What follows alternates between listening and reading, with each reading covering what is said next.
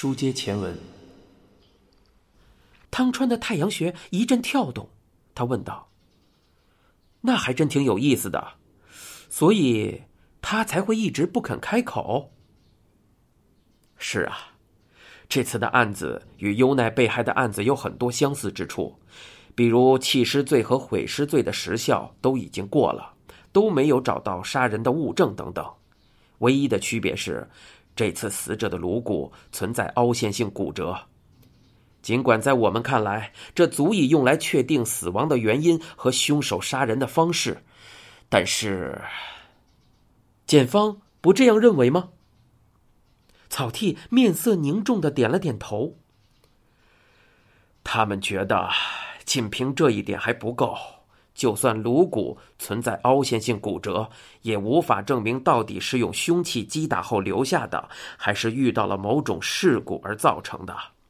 不仅如此，此处骨折是否就是造成死者死亡的原因，现在也还无法判断。汤春回应道：“这样说来，倒也确实如此啊。但是刚才我也说了。”如果嫌疑人是别人，检方恐怕也不会如此犹豫不决。可惜，碰上的偏偏是这个什么都不说的连长。据我所知，他在检方的审讯过程中同样十分镇定，给人的感觉像是在说：“你想起诉就随便起诉吧。”汤川说：“他是觉得，就算被起诉了，只要继续不开口说话。”就一定可以在法庭上获胜吗？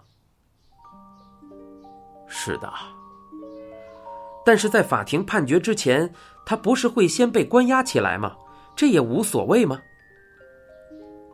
这个人和别人不一样啊，估计他只觉得又可以大赚一笔了。汤川惊讶的皱了皱眉，问道：“啊，大赚一笔，什么意思？”上次的案子被判无罪以后，他就立刻申请了刑事赔偿和律师费用报销，索赔金额应该超过了一千万日元。汤川望着天空，转了转眼珠，随即指着草剃说道：“怪不得，这人还真是厉害啊！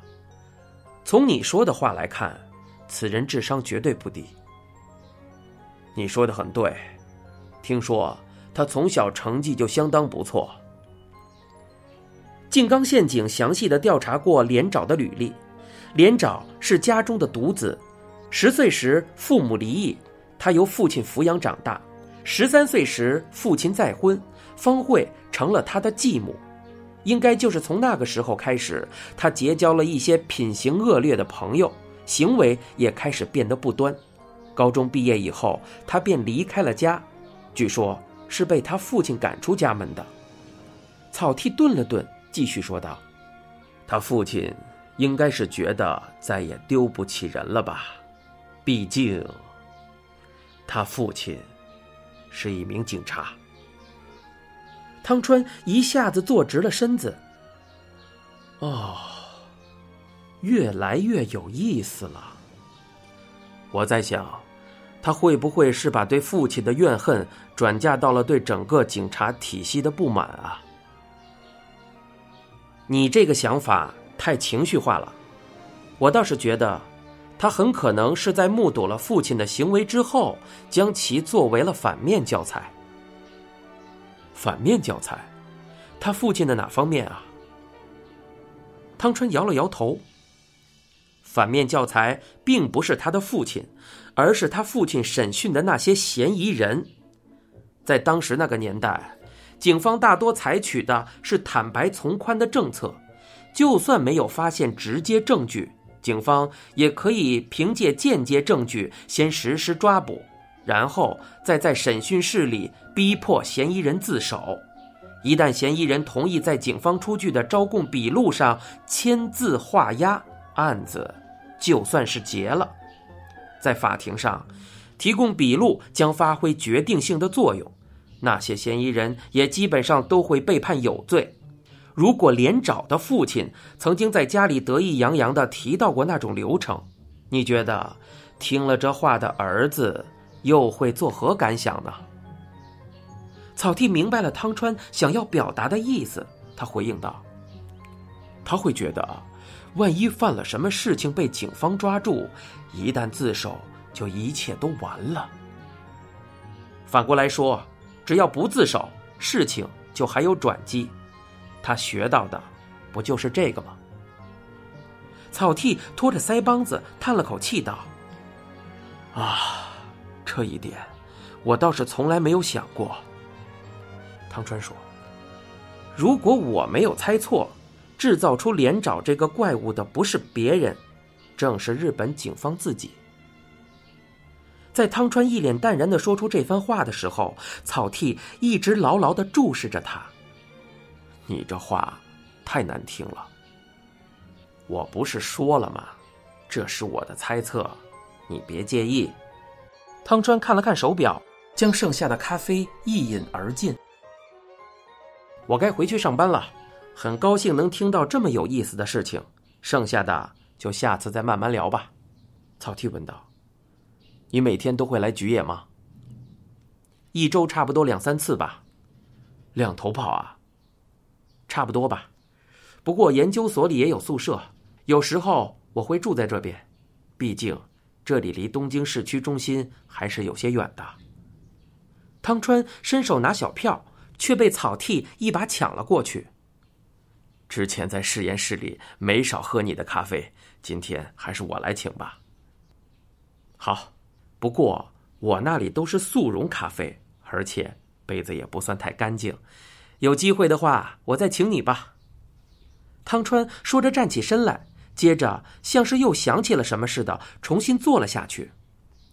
哦，有个要紧的事情我还没有问你。你说的烦心事是什么？你应该是在办事之余抽空叫我出来的吧？草剃点了点头，下意识的露出了闷闷不乐的表情。啊，我马上要去见受害者家属，向他们解释为什么嫌疑人会被释放。平时我是不做这种事的，但是这次比较特殊啊。受害者家属。就是你说的菊野商业街上的那家餐馆吧？店名叫什么？草地迟疑了一下，还是说出了“病木食堂”几个字。在他看来，用侵犯隐私的名义拒绝汤川，并没有什么意义。汤川问道：“你在那里吃过饭吗？”草剃回应道：“没有，不过那家店挺淳朴的，气氛也很不错。”记住了，下次再见。汤川站起身来，说着，他便朝出口走去。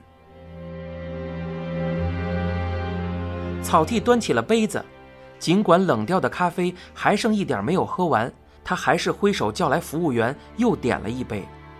草剃拿出记事本，确认着相关的细节，他的面前似乎浮现出了病木夫妇强忍怒火的表情。草剃知道。他们一定会反复要求自己给一个说法，告诉他们为什么有那么多的证据都不能起诉连长。草剃没有信心能够说服病木夫妇，毕竟连他自己都无法接受这样的解释。他决定，无论如何都要在谈话的最后告诉他们，请千万不要灰心，我们还没有放弃。你现在收听的是一辆松鼠播讲的《沉默的巡游》，欲知详情，请听下回。